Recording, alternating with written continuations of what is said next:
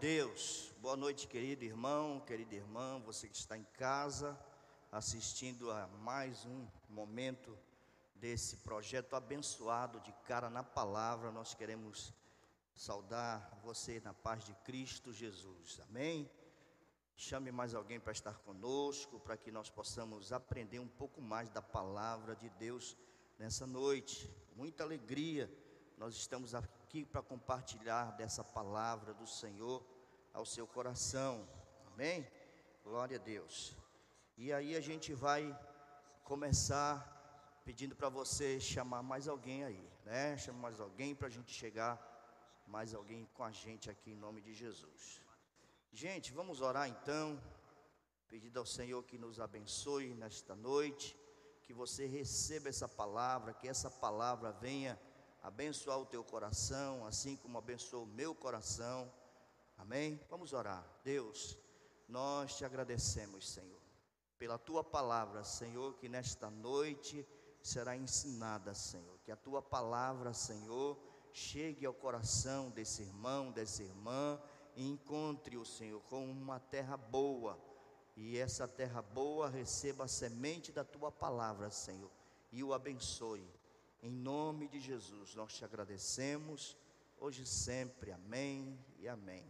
Glória a Deus.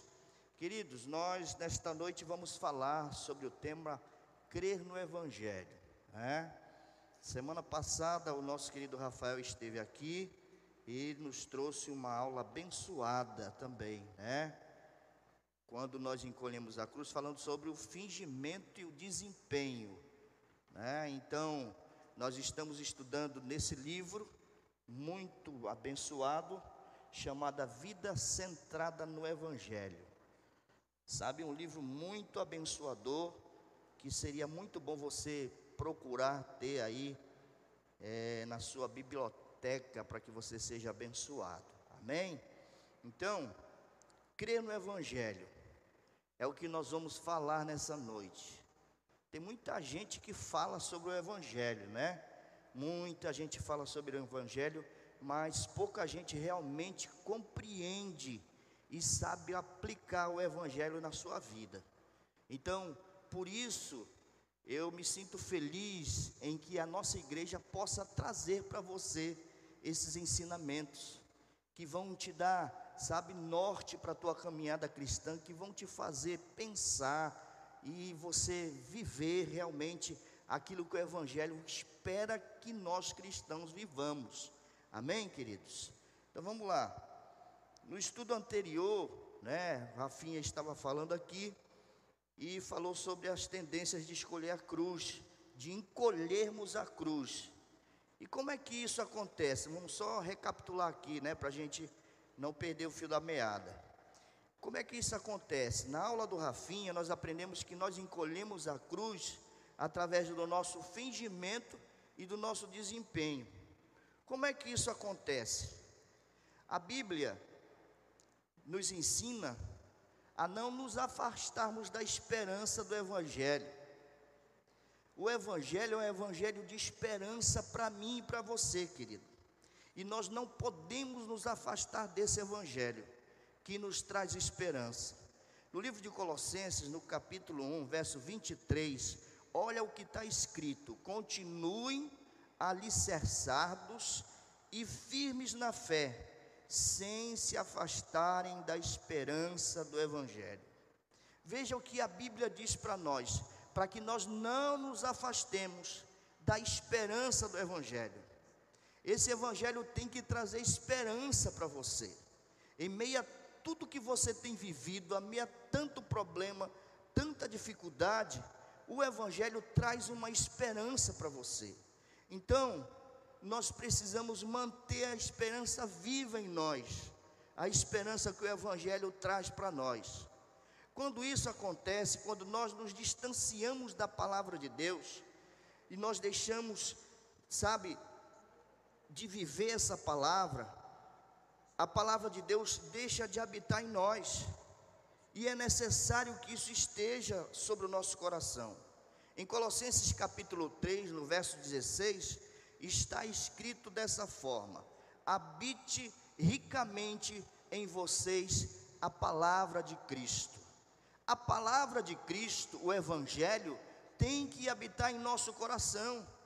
É necessário, nós sentimos necessidade disso, de que ela habite em nosso coração, como está em Colossenses.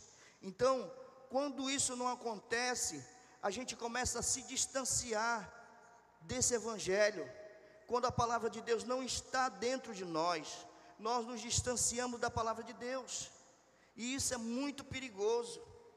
É necessário nós estarmos o mais perto possível dessa palavra, para que essa palavra possa fazer transformação, gerar transformação em nós. Então, quando nós nos distanciamos da palavra de Deus, aí nós começamos a ter, né, esses lapsos pecaminosos de diminuir o amor por Jesus. Começa a diminuir em nosso coração o amor que temos que ter por Jesus. E é necessário que esse amor a cada dia aumente. E o Evangelho faz com que isso aconteça. Quando nós conhecemos o Evangelho, o Evangelho começa a fazer uma mudança em nossa vida. Amém, irmãos? Então, se nós não continuarmos buscando o Evangelho de Cristo, nós vamos continuar diminuindo o amor de Deus dentro de nós e encolhendo a cruz de Cristo. E como é que isso acontece? Nós aprendemos na semana passada com o Rafinha que através do fingimento ou do nosso desempenho também. Por isso, a importância de estarmos sempre procurando estudar o Evangelho de Cristo e, acima de tudo, crermos no Evangelho de Cristo. Então, não é só o fato de nós estarmos somente lendo o Evangelho, mas nós temos que acreditar no Evangelho, crer no que Ele pode fazer por nós. Então, vamos lá, querido. Nessa aula, nós vamos examinar como uma crença, mas uma crença forte e segura do Evangelho, é capaz de nos libertar de nós mesmos. Olha só, o Evangelho de Cristo é capaz de nos libertar de nós mesmos e produzir em nós uma transformação espiritual.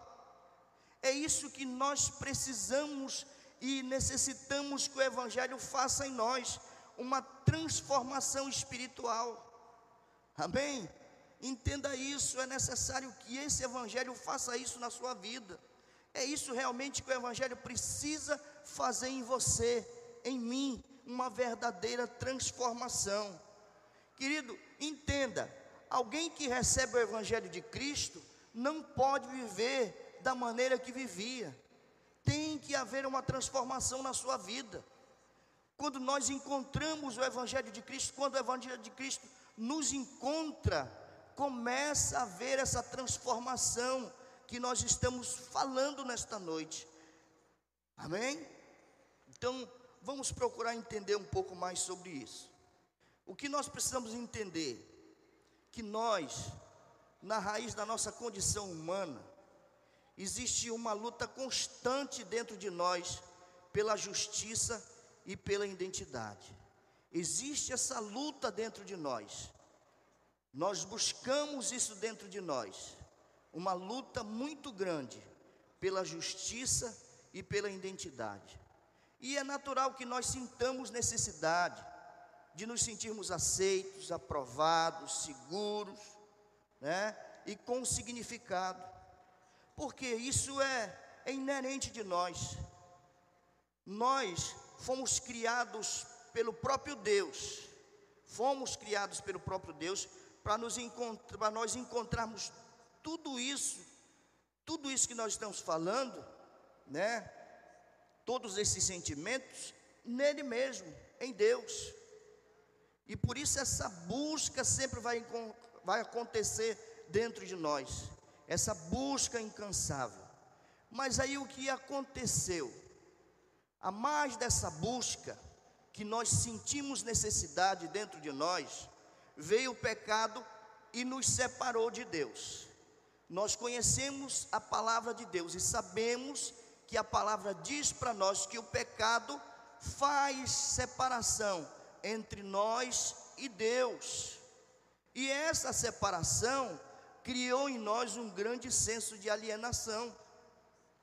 E nós precisamos lutar contra, contra isso. Nós precisamos buscar ajuda em Cristo para que nós possamos vencer tudo isso que tem feito essa luta dentro de nós, tudo isso que tem passado dentro de nós, nós precisamos, sabe, lutar contra isso. Então, o apóstolo Paulo, quando ele falava para o povo judeu, lá no seu tempo, ele escreveu uma palavra muito forte em Romanos, no capítulo 10, do verso 3. Olha só o que o apóstolo Paulo diz: Eles não reconheciam a justiça que vem de Deus e procuravam estabelecer a sua própria justiça.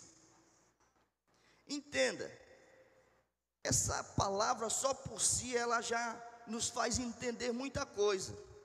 O apóstolo Paulo estava dizendo que as pessoas não reconheciam a justiça que vinha de Deus e que procuravam estabelecer a sua própria justiça.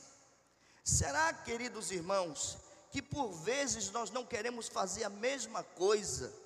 Será que por muitas vezes nós mesmos não queremos é, nos utilizarmos de artifícios e queremos fazer com que a nossa própria justiça seja esta, estabelecida? Será que isso não tem acontecido nos dias de hoje? Será que isso não tem acontecido nas igrejas atuais? Veja que Paulo escreveu isso há centenas de anos atrás, mas isso tem se confirmado em nosso meio, no nosso tempo atual. Às vezes nós queremos, sabe, achar que a nossa justiça pode servir para alguma coisa. Então, olhando pela perspectiva teológica, o fingimento e o desempenho também são duas formas sofisticadas de nós estabelecermos a nossa própria justiça. Amém? Glória a Deus. Então, queridos, quando nós fingimos, estamos nos enganando a nós mesmos, acreditando que somos melhores do que realmente nós somos. Quando nós fingimos, achando que nós somos aquilo que nós não somos realmente, nós acreditamos que nós estamos fazendo coisas boas, que nós somos melhores do que realmente nós somos. Mas veja, leia na sua casa aí, grife na sua Bíblia, o que está em Isaías 64, verso 6, que diz que todos os nossos atos de justiça se tornam como trapo de imundícia. Aleluia. Isso é muito forte, irmãos. Mas é a palavra de Deus nos confirmando. Tudo que nós pensarmos em fazer em justiça própria vai se tornar como trapo de imundícia. Não há justiça em nós. Só o nosso coração enganoso é capaz de pensar que nós possamos ser capazes de termos nossas próprias justiças. E isso nunca vai acontecer. Nunca vai acontecer. Então, quando nós apelamos para o nosso desempenho, nós estamos tentando agradar a Deus por meio daquilo que nós estamos realizando. E isso nunca nós vamos conseguir fazer. Nunca vamos tentar, vamos conseguir agradar a Deus através do nosso desempenho. Cristo conhece o nosso coração. É como se nós disséssemos, Senhor, olha o que eu estou fazendo para você. Olha que coisa bacana que eu estou fazendo na igreja. Olha só o que eu estou fazendo. Eu tenho evangelizado, eu tenho, eu tenho ido atrás, ido atrás de almas. Eu sou o cara que prega bem nessa igreja. Eu sou o cara. Amém, irmãos? E Deus ele não se importa com isso. Isso não toca o coração de Deus. Deus conhece teu coração e Ele sabe quando nós estamos utilizando esses artifícios para querer mostrar a Ele uma falsa justiça, uma justiça pela qual nós não temos capacidade. Então entenda, querido, o fingimento e o desempenho só mostram nossas vãs tentativas, tentativas pecaminosas de garantir nossas próprias justiça e nossa identidade sem Jesus. Não tem, irmãos, nós não conseguiremos. Nós precisamos correr para Cristo, só há justiça em Cristo, fora dele não há justiça, aleluia, glória a Deus, aleluia. Sem Jesus em nós, não há como termos justiça. É preciso entendermos, irmãos, que somos necessitados da Sua justiça. Quando isso acontece, quando nós entendemos que nós somos necessitados da Sua justiça, muita coisa começa a transformar dentro de nós, muita coisa começa a mudar dentro de nós, sabe? É preciso que nós entendamos que nós somos necessitados e carentes da misericórdia de Deus, e que sem a misericórdia de Deus, nós não teríamos nem como caminhar, aleluia. Então, queridos, para nós vivermos, sinceramente, essa profunda transformação que o próprio Deus nos promete no seu Evangelho, nós precisamos continuamente nos arrepender dentro das nossas almas. É necessário que haja um arrependimento profundo. É necessário que haja um arrependimento que cause dor. Sabe, esse arrependimento tem que nos impactar a ponto de nós corrermos aos pés de Cristo e estarmos chorando, pedindo perdão a Ele todos os dias da nossa vida. Sabe, nós precisamos estar agarrados nessa verdade do Evangelho de Cristo. Precisamos estar agarrados, presos a ela, para que nós possamos sentir a necessidade de entender essa justiça. Aleluia. E essa identidade em Jesus, não em nós mesmos. Justiça só em Jesus, não há em nós. Então, para nós entendermos mais claramente sobre isso, as promessas da justiça passiva e a adoção. Preste muita atenção nisso, querido. Isso é transformador para a tua vida. Se você prestar atenção nisso, a sua vida vai tomar um novo rumo. Por isso a nossa igreja, sabe, se dedica a esse ensino. Por isso a nossa igreja se deseja, se dedica a te ensinar, para que você tenha uma vida plena com Cristo, para que você não viva mais um evangelho, sabe, de faz de conta, mas que você viva um evangelho pleno com Cristo, de entendimento. Aleluia. Então, a justiça passiva e a adoção que vemos no evangelho, ela precisa se tornar algo central na nossa maneira de pensar e na nossa maneira de viver. É necessário nós termos esses dois elementos, a justiça passiva e a adoção de Deus na nossa vida, para que nós possamos ter algo central na nossa maneira de pensar e viver. E nós precisamos buscar isso ardentemente. Temos que ter esse entendimento para que muitas dúvidas sejam tiradas de nós. E vamos compreender o que vem a ser essa justiça passiva.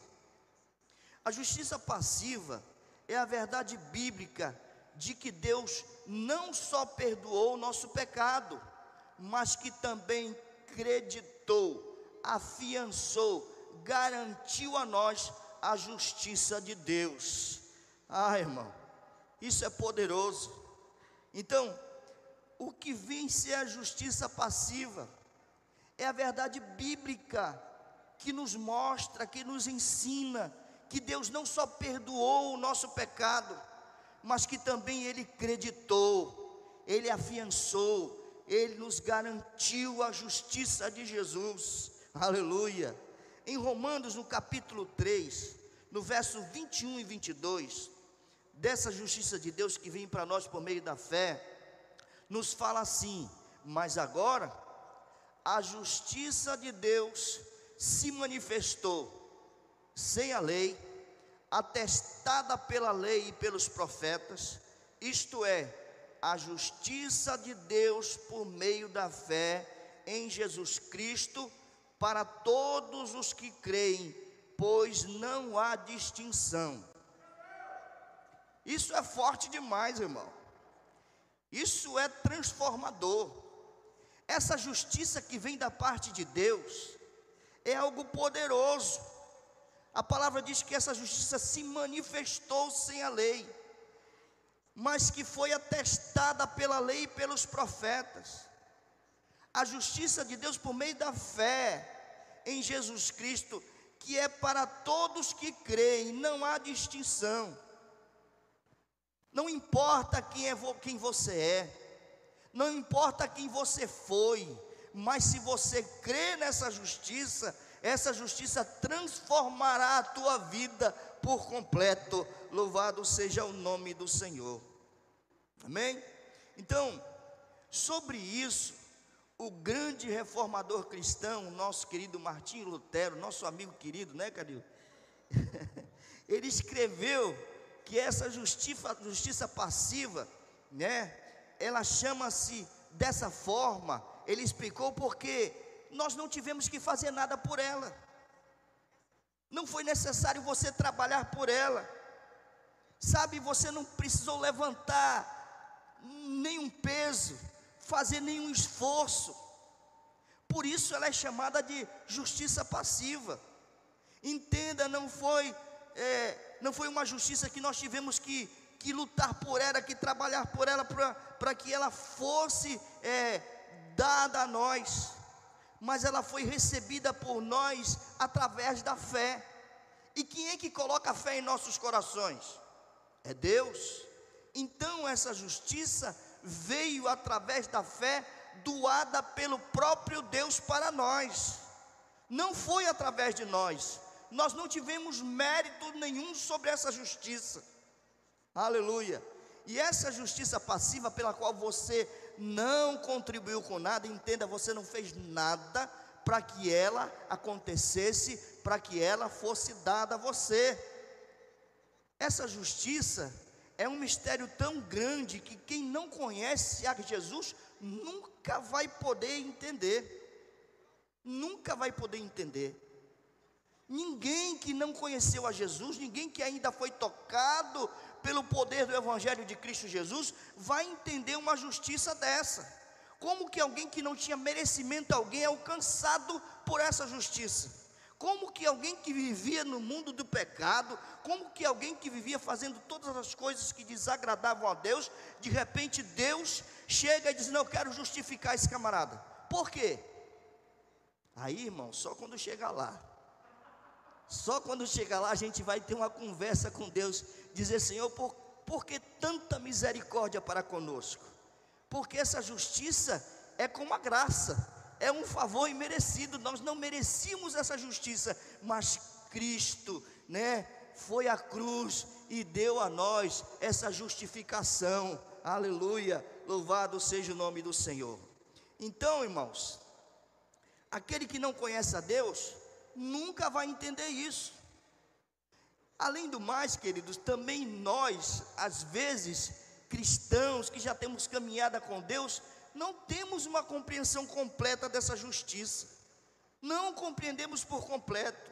Porque se nós a entendêssemos por completo, nós a usufruía, usufruíamos dela, né, na nossa vida diária. Nós nos utilizaríamos dela todos os dias mas às vezes, por não conhecer tanto essa justiça que nos abençoa, que nos transforma, que nos liberta, que nos justifica, nós deixamos de viver uma vida plena com Cristo. Nós deixamos de viver muita coisa que o Evangelho tem mostrado para nós, porque nós não temos uma compreensão completa disso. Aí o que acontece? Aí, quando existe qualquer medo em nós, ou nossa consciência fica perturbada, começa a acontecer um processo terrível dentro de nós. É um sinal que nós estamos perdendo de vista essa justiça, nós estamos nos afastando dela, nós estamos nos distanciando dessa, dessa justiça que Cristo revelou para nós na cruz. E aí nós começamos a esconder Cristo, a deixar Cristo de lado, a deixar Cristo em segundo plano, sabe? E isso não é bom para nós. Quando nós nos afastamos dessa justiça, aí nós começamos a cometer outros pecados, porque não tem outra coisa em nós, não tem outra escolha a não ser nós começarmos a pensar viver pela justiça das obras. E nós achamos que nós vamos fazer as coisas e vamos ser justificados pelas obras. E isso é um grande erro também. Então é necessário, como diz essa palavra, você precisa crer no Evangelho. Porque quando você crê no Evangelho, quando você acredita naquilo que você está lendo, há uma transformação na sua vida. Você deixa de viver um Evangelho tacanho, um evangelho pequeno e você passa a viver um evangelho pleno em Cristo. Há uma mudança na tua vida, querido. Aleluia. E aí, quando nós nos distanciamos dessa justiça, quando nós deixamos de viver o Evangelho de Cristo, quando nós nos acomodamos e deixamos a nossa Bíblia lá, sabe, empoeirada, e não buscamos ter um relacionamento com Deus através da Sua palavra, nós caímos no erro de acharmos que podemos justificar nós mesmos através da nossa justiça. Isso é perigoso. Isso é muito perigoso. Se nós não, se nós não dependermos da obra de Cristo, nós vamos continuar cometendo grandes erros e grandes pecados de pensarmos que nós podemos depender das nossas próprias obras. E você sabe que tem gente que acredita que que pode depender das suas próprias obras? Tem gente por aí que acha que consegue, irmão, sabe? E é necessário que essa pessoa se converta, é necessário que essa pessoa venha conhecer o Evangelho de Cristo, para que isso possa mudar na sua cabeça. Portanto, queridos, volto a dizer, eu me sinto muito honrado por pastorear uma igreja que preza pelo ensino da palavra.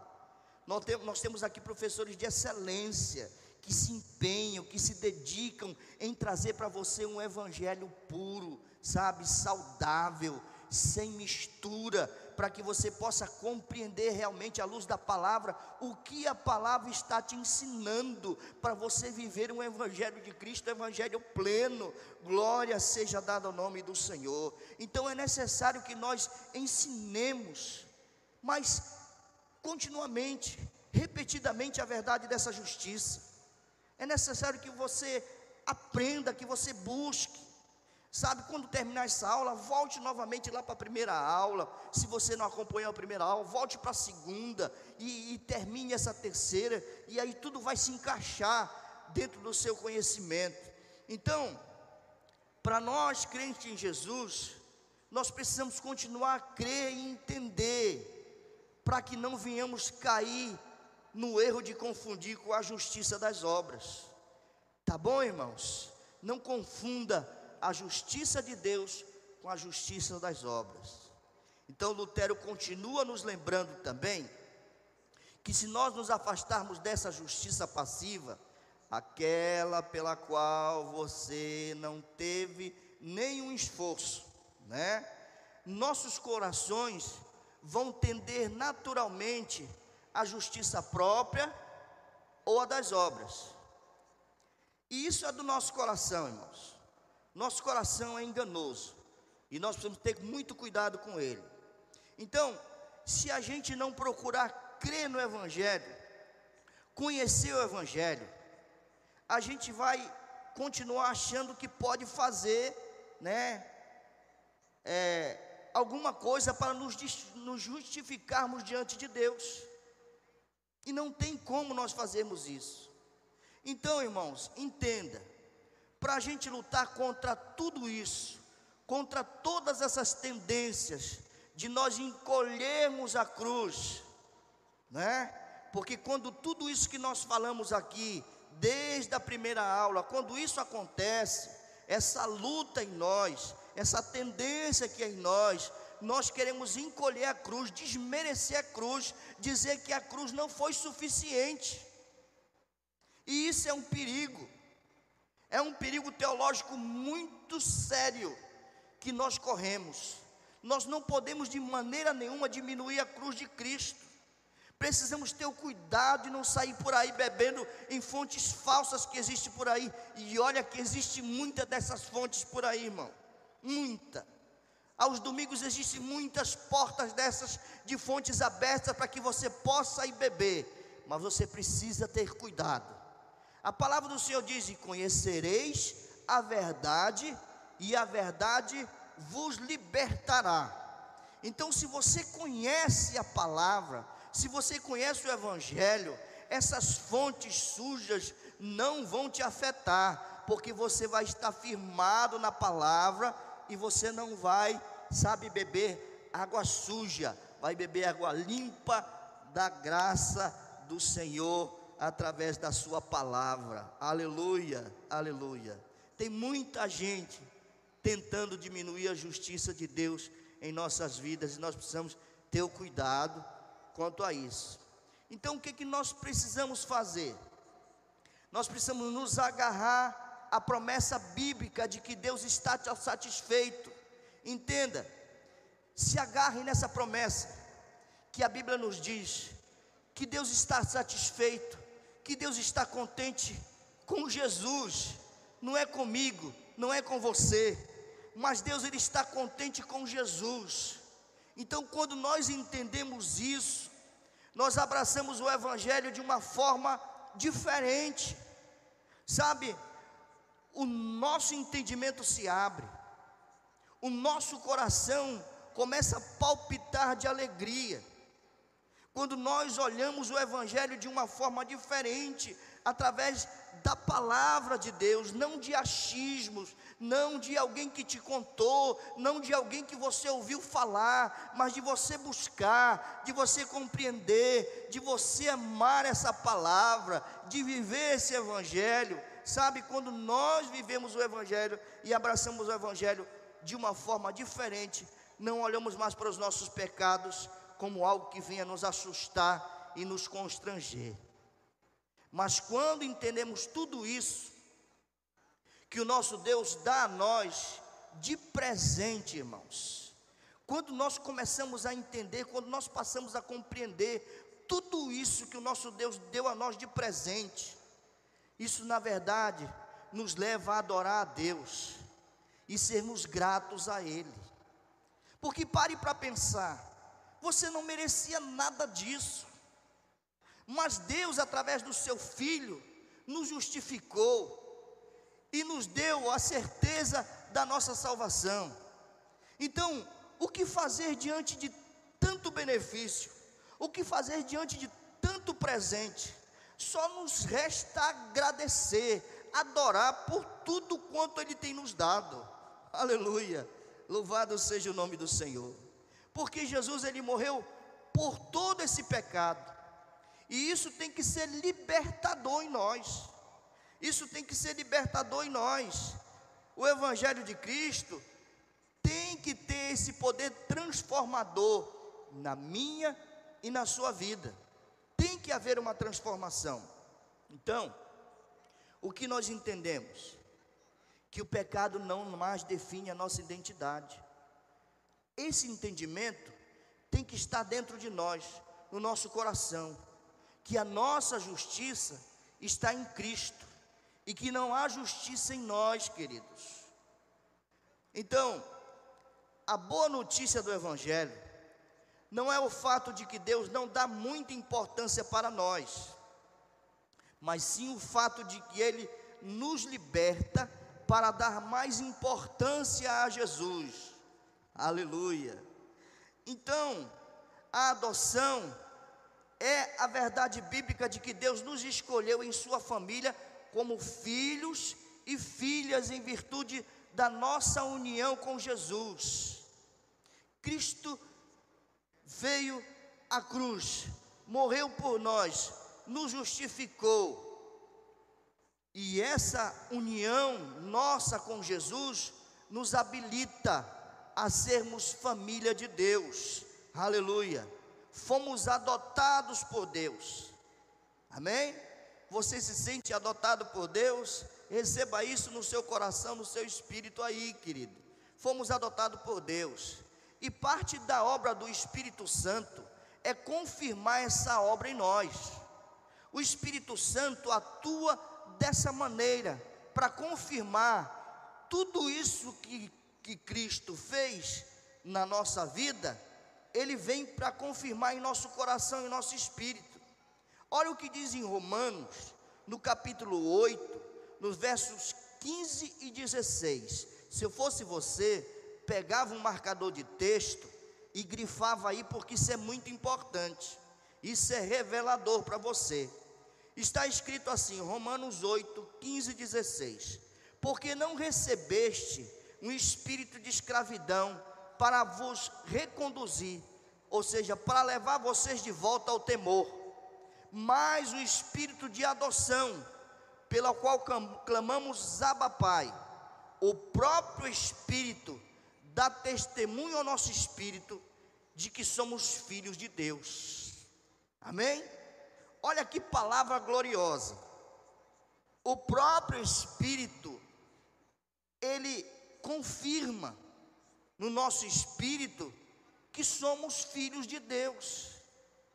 Se você ainda não leu isso, leia mais uma vez, leia várias vezes, leia pedindo graça de Deus, leia pedindo entendimento, para que o Espírito Santo te revele de uma vez por todas esse entendimento, para que você compreenda no seu coração, no seu espírito, que você é parte da família de Deus por adoção, através do sacrifício de Cristo na cruz. Aleluia. Já o texto de Gálatas, no capítulo 4, verso 7, ele fala a mesma coisa, mas ele fala com palavras diferentes. Está escrito assim, Gálatas capítulo 4, verso 7. Portanto, tu não és mais escravo, mas filho. E se és filho, és também herdeiro por obra de Deus. Entenda, você é herdeiro por obra de Deus. Aqui está escrito que nós somos herdeiros pelas nossas obras, irmãos? Não, está dizendo, está afirmando que nós somos herdeiros de Deus por obra de Deus. Amém? Então, não existe nenhuma obra nossa que possa fazer com que nós recebamos essa dádiva, esse presente. Isso é tremendo, irmão. Eu acho que você deve pegar uns fogos que você soltava para o Flamengo e soltar agora aí, irmão. Pelo amor de Deus. Porque isso é revelador para a tua vida, é transformador. Se você viveu uma vida até hoje sem compreender tudo isso que Deus está declarando para você, sabe, tome uma posição, mude de vida, celebre ao Senhor pelo que Ele tem te dado em nome de Jesus, amém? Glória a Deus. Então, irmãos, quando nós nos desviamos dessa justiça passiva de Deus, nós ficamos, nós ficamos dispostos a esquecer a nossa identidade como filho de Deus, e isso é muito perigoso muito perigoso mesmo. Isso não é bom para nós. Nós não podemos esquecer disso. Nós não podemos nos desviar dessa justiça. Nós não podemos esquecer disso. E aí o que acontece? Nós passamos a viver como órfãos e não como filhos e filhas. Sabe, achamos que não somos adotados, que não somos que nós não somos filhos de Deus, que nós somos órfãos, que nós temos, não temos um pai. Entenda, você tem um pai celestial que te ama, que te ama a ponto de mandar o seu próprio filho para vir à cruz e morrer por você, para dar certeza da tua salvação. Sabe, então, quando nós esquecemos que nós somos filhos de Deus, em vez de descansar no amor de Deus, no amor paterno de Deus, nós começamos a buscar, sabe, ganhar o favor de Deus, tentando viver à altura da sua expectativa ou da nossa visão equivocada disso tudo que nós falamos aqui. E é muito sério isso, irmãos. Passamos a viver como se nós estivéssemos uma esteira, na tentativa de sermos bons cristãos para receber a aprovação de Deus. E entenda, tudo que você fizer vai ser pequeno diante de tudo que Deus fez por você. Então, é claro que você tem que ser um bom cristão. Cristo te salvou para você viver, né? Não te salva pelas tuas boas obras, mas Ele te salvou para as boas obras. Então, se você é salvo, você tem que viver uma vida diferente, sim. Você tem que ser um cristão exemplar. Você tem que ser um bom marido. Você tem que ser um bom filho. Isso é natural de quem é, sabe, salvo. Você vai compreender se você está sendo salvo, se essas características estiverem dentro de você. Se você começar a sentir que você está fazendo isso, mas sinceramente, sem forçar, né? Não tem que haver um esforço em você demonstrar tudo isso que o Evangelho pede que nós sejamos. Aleluia! Louvado seja o nome do Senhor. Então, queridos, para lutar contra toda essa nossa tendência, diminuir o evangelho dessa forma, nós precisamos, precisamos continuamente nos arrepender da nossa mentalidade de órfão. Sabe, não existe orfandade em nós, querido, entenda. Nós somos filhos de Deus. Não existe, não tem que haver orfandade em nós. Nós precisamos acabar com essa mentalidade e nós precisamos correr, nos segurar nessa promessa que está no Evangelho de que nós somos adotados como filhos de Deus. Aleluia. Isso tem que ser algo libertador na sua vida. Então, entenda, a justiça de Jesus ela foi creditada a nós independentemente das nossas obras. Nós não precisamos fazer nada sobre isso. Você acha sinceramente que Deus sabia que você não ia errar novamente, irmão? Então, viva uma vida plena com Deus. Olha o que diz em Romanos, no capítulo 4, do verso 4 ao 8. Esse versículo você deveria pegar na sua geladeira e botar lá de manhã, sabe, no seu espelho. Aquele camarada que acorda de manhã para baixo, sabe, que acorda de manhã sem, sem vontade de viver, dizendo a vida não, não vale nada para mim, o que, que eu estou fazendo aqui? Pega esse versículo, coloque letras garrafais no teu espelho, na tua geladeira, e veja lá o que esse versículo vai falar para você. Romanos capítulo 4, verso 4 ao 8. Diz assim: Ora, o salário do homem que trabalha não é considerado como favor, mas como dívida. Se você trabalha, irmão, é digno que você receba todo mês, sim ou não? Não é favor que você está fazendo, né? Você está trabalhando por isso. Agora veja o versículo 5 que diz: Todavia, aquele que não trabalha, mas confia em Deus, que justifica o ímpio, sua fé lhe é acreditada como justiça. Verso 6: Davi diz a mesma coisa, quando fala da felicidade do homem que acredita, a quem Deus acredita, justiça independente de obras. Verso 7: Como são felizes aqueles que têm suas transgressões perdoadas, cujos pecados são apagados. Como é feliz a quem a quem o Senhor não atribui culpa. Glória a Deus. Não precisamos fazer nada, irmãos, para assegurar o amor e a aceitação de Deus. Não precisamos fazer nada. Jesus já assegurou isso por nós, na cruz do Calvário. Amém? Então, descanse o seu coração, procure compreender a palavra, que essa palavra vai trazer, sabe, muitos entendimentos para você. Então, quando nós abraçamos o Evangelho dessa forma, da forma que nós te ensinamos aqui, o padrão infinito da santidade de Deus já não nos assusta ou nos ameaça.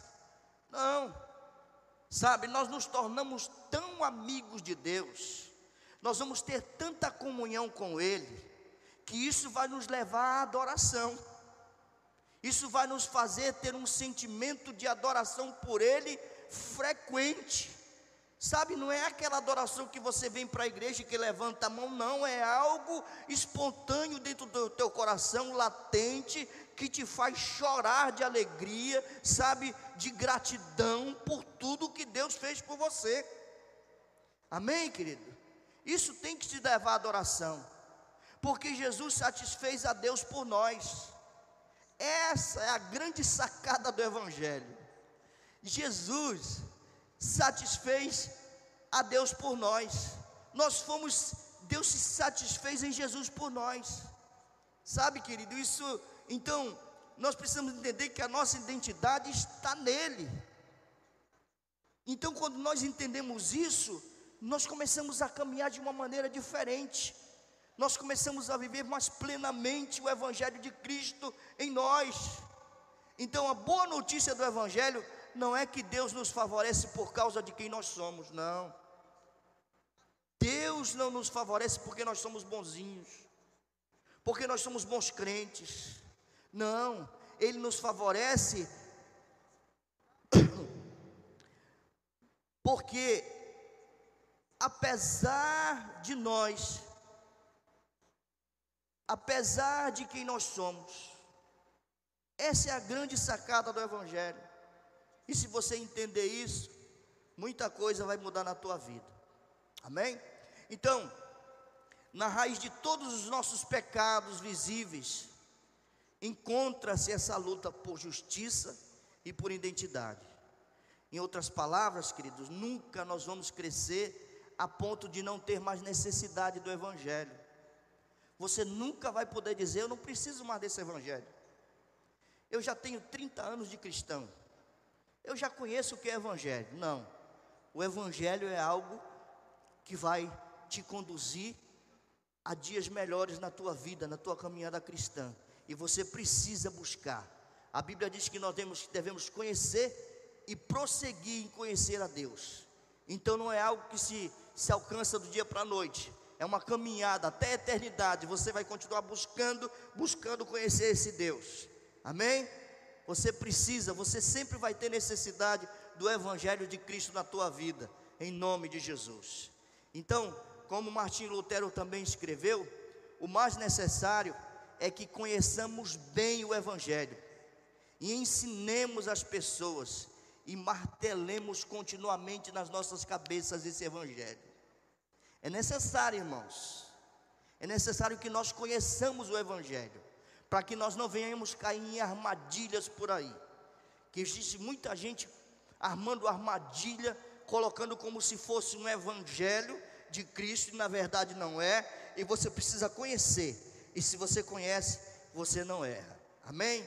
Então, martele esse Evangelho na sua cabeça, todos os dias, procure compreender o que Cristo está falando através do seu Evangelho, entendeu aí, irmão? Então, não se trata apenas de ler o Evangelho, mas de buscar conhecê-lo, de martelar esse Evangelho, martelar esse Evangelho em nossas cabeças. Nós precisamos massificar, colocar o Evangelho em nossas vidas todos os dias, assim como você precisa do alimento diário, do pão, do café, do leite, você precisa também desse Evangelho para fortificar o teu espírito, para que você conheça o que Cristo quer fazer através de você, amém? Então, quando nós percebemos tudo isso, nossa tendência para o fingimento e para o desempenho, que são as nossas tentativas de construir nossa própria justiça e identidade, aí a gente deve nos arrepender do pecado e crer novamente nas promessas do Evangelho. Entendeu, irmãos? Nós precisamos estar nos arrependemos, nos arrependendo diariamente, continuamente. Mas é um arrependimento que vinha trazer transformação. Sabe?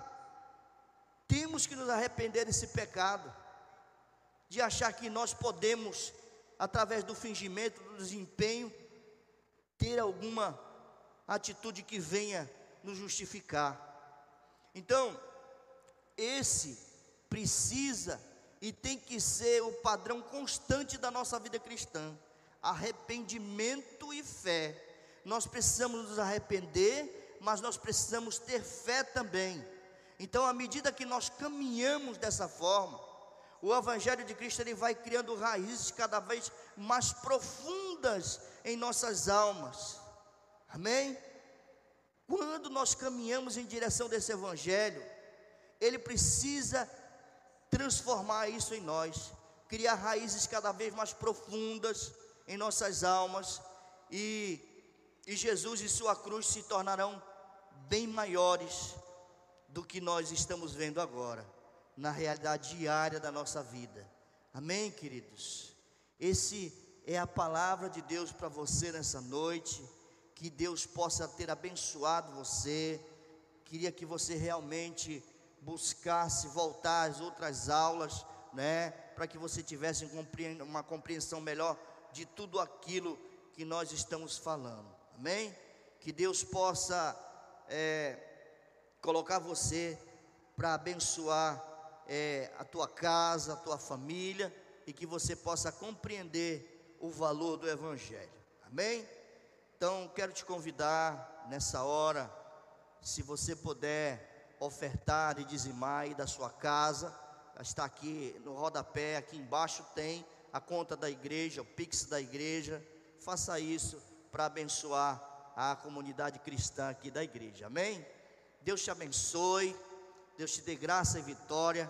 Quero orar com você para que Deus possa te dar muitas bênçãos essa semana através da sua palavra. Leia a palavra de Deus, busque a palavra de Deus, busque conhecer mais para que você possa ver um evangelho pleno através de Cristo Jesus. Senhor, nós te adoramos, Senhor, te agradecemos pelos nossos irmãos que estão assistindo, por aqueles que vão assistir essa aula, Senhor, que o Senhor os abençoe grandemente, Senhor, que eles possam realmente crer nesse evangelho transformador, libertador, justificador, Senhor. Ó oh, Deus, em nome de Jesus, que essa palavra, Senhor, possa abençoar a vida dos nossos irmãos, em nome de Jesus. Amém e amém. Obrigado aos irmãos aí da técnica que com toda a maestria levaram você hoje mais um de cara na palavra. Deus abençoe você em nome de Jesus.